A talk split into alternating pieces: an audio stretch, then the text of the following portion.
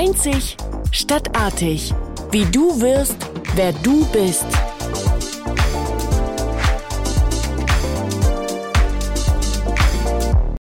Hallo und herzlich willkommen bei Einzig stadtartig, dem Karriere-Podcast. Ja, nach einer Pause von ein paar Monaten habe ich äh, jetzt einen neuen Start, einen zweiten Teil meiner Serie Wie du wirst, wer du bist angedacht. Was ist zwischendrin passiert? Ich habe ähm, viele Zuschriften bekommen und Menschen riefen mich an und sagten, Mensch Kai, dein Podcast, ich freue mich auf den nächsten. Das war irgendwie um die Weihnachtszeit. Ähm, und dann habe ich so gedacht, Mensch, das rührte mich richtig, dass der ähm, Podcast so gut ankommt äh, mit zwei Teilen, die ich hier habe. Zum einen Interviews oder Gespräche möchte ich das eher nennen. Ähm, mit, mit Menschen, die äh, mir begegnet sind oder deren Themen ich relevant finde für die Frage, wie wird jemand, der sie oder der er ist, im Sinne von, äh, was steckt in mir und wie hole ich welches Potenzial raus. Wobei ich merke, ähm, ein reiner Karriere-Podcast ist das nicht, weil meine Zielsetzung ist ja gar nicht nur Karrieren zu schmieden, sondern durchaus Menschen in die Reflexion zu bringen. Und das ist bei mir selber ja auch passiert in den letzten Monaten. Und der zweite Teil meiner Podcast-Reihe beinhaltet ja ganz kurze Sequenzen, immer zu einem Thema. Und das Thema dieser Folge ist äh, kein Interview, sondern meine Überlegungen aus meinen eigenen Erfahrungen mit Veränderung umzugehen. Und äh, da gibt es, die werdet ihr kennen, eine typische Kurve, diese sogenannte Transition Curve, äh, Veränderungskurve. Die bezieht sich auf Ereignisse, die auf Organisationen oder eben auch auf Menschen einwirken, bewusst oder unbewusst, heißt gewollt oder ungewollt, sind Entscheidungen, die wir treffen, die zu fundamentalen Veränderungen führen, äh, mit einem interessanterweise typischen Phasenverlauf verbunden. Und die erste Phase ist das Eintreten des Ereignisses mit einem gewissen Schock beziehungsweise einer überraschten Betrachtung. Anschließend geht es aber ganz schnell über zu einer Relativierung zu einem, naja, das wird schon ganz normal so weitergehen und äh, so schlimm ist es eigentlich nicht, beziehungsweise na mal abwarten. Und das führt in der Regel nach einer gewissen Zeit des Abwartens oder der Verdrängung dann zu einem doch emotionalen berührt werden. Es ändert sich nämlich dann meist wirklich etwas. Das kann auch selbst bei positiven Dingen, die wir uns äh, selbst ausgesucht haben, dann eben auch mit schönen, aber auch mit äh, widerständigen Emotionen zu tun haben. Und nach dieser emotionalen Phase, die also auch Trauerphase sein kann und Schock und Starre sogar auslöst, geht es dann ganz langsam wieder aufwärts. Ne? Spiralförmig, man kann auch immer wieder zurückfallen, heißt das, ähm, erkennen wir Möglichkeiten und Optionen zu handeln und so ein bisschen ging es mir zumindest auch in der Corona-Phase. Vielleicht ist das auch ein op optimistischer Ansatz, dass ich hier von einer Corona-Phase spreche, weil natürlich läuft sie im Moment offiziell noch die Pandemie.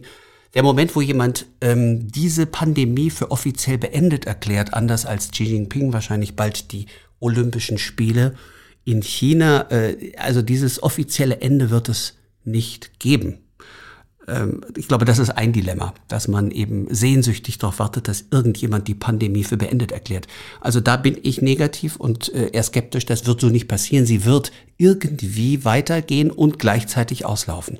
Und das macht eben auch wieder Veränderungen aus. Ist die eine Phase beendet, aber eben noch nicht ganz, gibt es gleichzeitig eine neue Phase, die begonnen hat, aber noch nicht so wirkmächtig ist. Und diese eine noch nicht beendet, die andere noch nicht voll da, das ist eine Übergangsphase, also eine Transition Phase. Und das ist eigentlich häufig die schwierigste, weil man nicht weiß, welche Regeln gelten eigentlich. Die alten oder die neuen?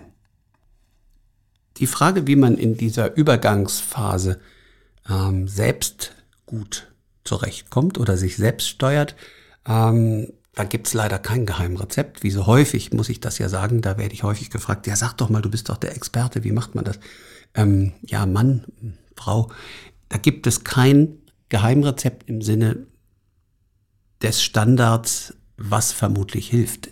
Ich glaube, dass das Ausprobieren, das Anfangen, das Rangehen in jedem Fall besser ist als das passive Abwarten. Punkt. Also die Frage, ähm, welche Regeln gelten, ist eben eine, die ja schon wieder passiv ist, weil die Frage ist, wer sollte mir denn Regeln setzen? Das ist ja das Dilemma in der Corona-Zeit. Wir alle warten auf Endgültigkeiten auf Lösungen, auf äh, Befreiungen, auf Gesetze oder auf das äh, Aufheben der Verordnungen. Ähm, und das verordnet uns dann selber zu einer Passivität. Und ich bin ein Freund vom Starten. Ähm, was habe ich konkret gestartet? Also in dieser Lockdown-Zeit, war ja eine wiederholte Lockdown-Zeit mit gelegentlichen Hoffnungsschimmern, in diesen Lockdowns, mache ich mal im Plural, habe ich viel mehr begonnen, wieder ähm, etwas für mich draußen in der Natur zu machen. Ich war viel draußen. Ich habe mich entschieden, einen Jagdschein zu machen. Ich habe mich entschieden, mit meinem Hund aktiv viel mehr draußen zu sein. Aktiv heißt auch bewusster. Und diese Zeit draußen und diese Zeit, sich mit Tier, Natur, Nachhaltigkeit und Umweltschutz auseinanderzusetzen, und das ist auch meine Positionierung. Ähm, als Jäger sehe ich mich als jagenden Naturschützer ähm, und nicht als Trophäenjäger, aber das ist vielleicht nochmal ein separater Podcast, ähm, habe ich auf jeden Fall dieses ganzheitliche Verständnis für das, was Nachhaltigkeit als Begriff ausmacht, glaube ich, entdeckt für mich.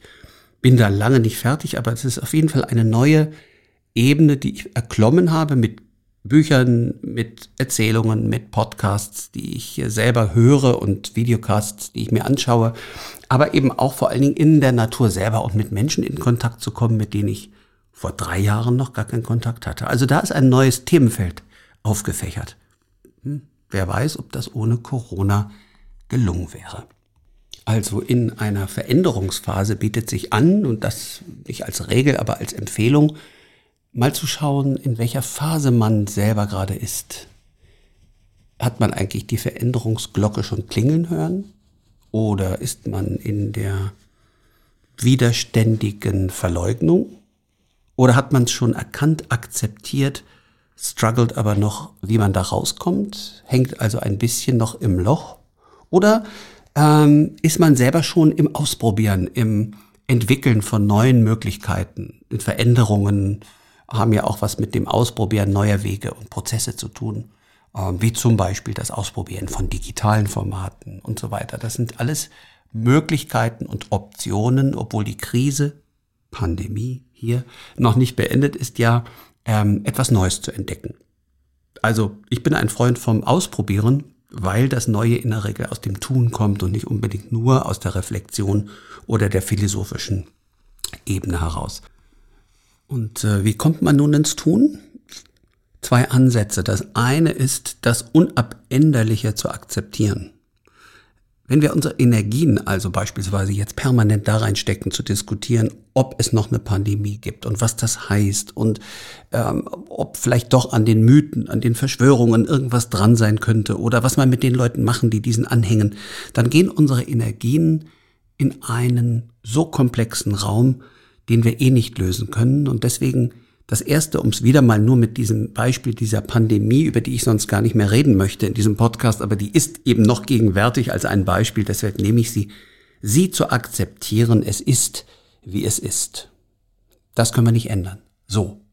Die Akzeptanz des Gegenwärtigen ermöglicht uns jetzt zu sagen, was können wir in diesem Gestaltungsraum, den wir haben, jetzt machen.